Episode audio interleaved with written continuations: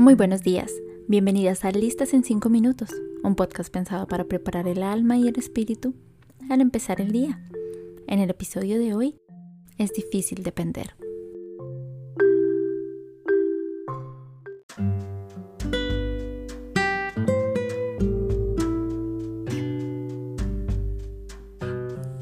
Esa tierra de la que van a tomar posesión no es como la de Egipto, de donde salieron. Allá ustedes plantaban sus semillas y tenían que regarlas como se riega un huerto. En cambio, la tierra que van a poseer es tierra de montañas y de valles, regada por la lluvia del cielo. El Señor su Dios es quien la cuida. Los ojos del Señor su Dios están sobre ella todo el año, de principio a fin. Esto está en Deuteronomio capítulo 11, versículos del 10 al 12.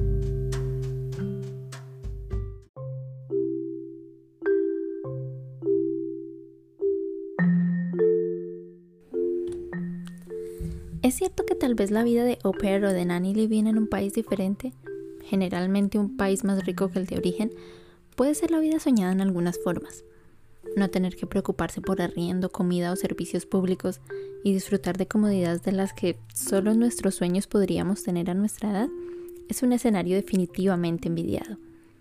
Sin embargo, hay una parte de ello con la que en algún punto luchamos, la dependencia y es que si un sábado queremos dormir un poco más, dependemos de que los niños que cuidamos no madruguen a hacer ruido. Estamos sujetas a que nuestros anfitriones encuentren en el supermercado lo que pedimos. Bueno, cuando preguntan qué queremos, o simplemente adaptarnos a los sándwiches de mantequilla de maní con mermelada que se comen para el almuerzo. Ni hablar de las que comparten baño con los niños o tienen su habitación en el piso del cuarto de juegos. Una pesadilla sin fin.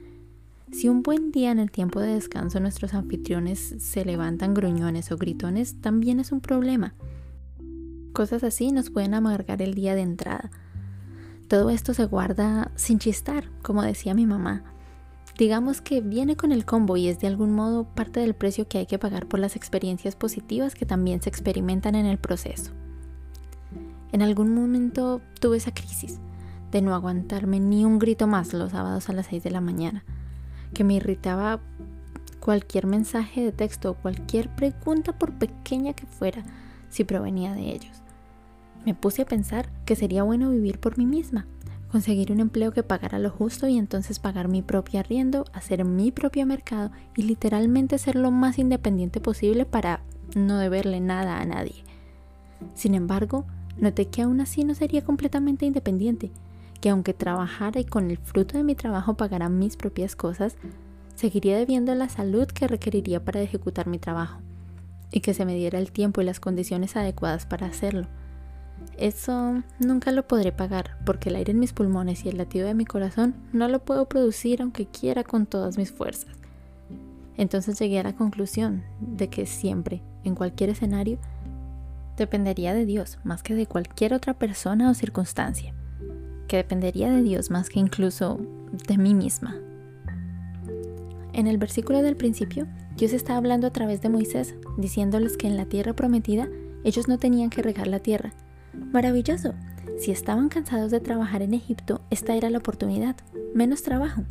Pero entonces les dice, sí, no van a tener que regar porque voy a ser yo quien la cuida y enviaré la lluvia a su tiempo.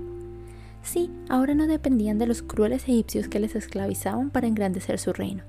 Ahora, en su propia tierra también tenían que depender, pero ahora de un Dios bueno y sobre todo misericordioso.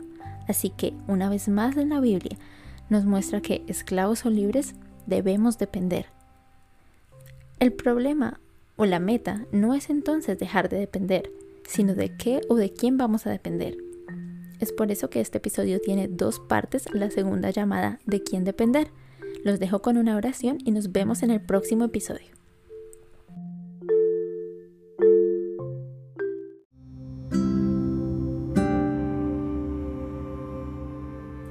Padre, hoy más que nunca te doy gracias por la vida. Te pedimos perdón porque nuestro orgullo no nos permite depender.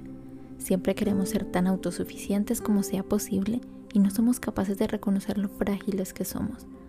Hoy, como siempre, te pido que hoy te esfuerces alcanzado, ya que esta situación no ha sido fácil, pero te pido que a través de ella nos transformes y nos enseñes a depender y a descansar en ti como nunca antes. Danos por favor la paciencia y la creatividad para ver el día con los ojos tuyos, Señor. En el nombre de Jesús. Amén. Tengan un excelente día. Muchas gracias por escuchar este podcast. Recuerden que me pueden seguir en Instagram como arroba Angie Matamoros para dejarme su feedback y comentarios. Muchas gracias.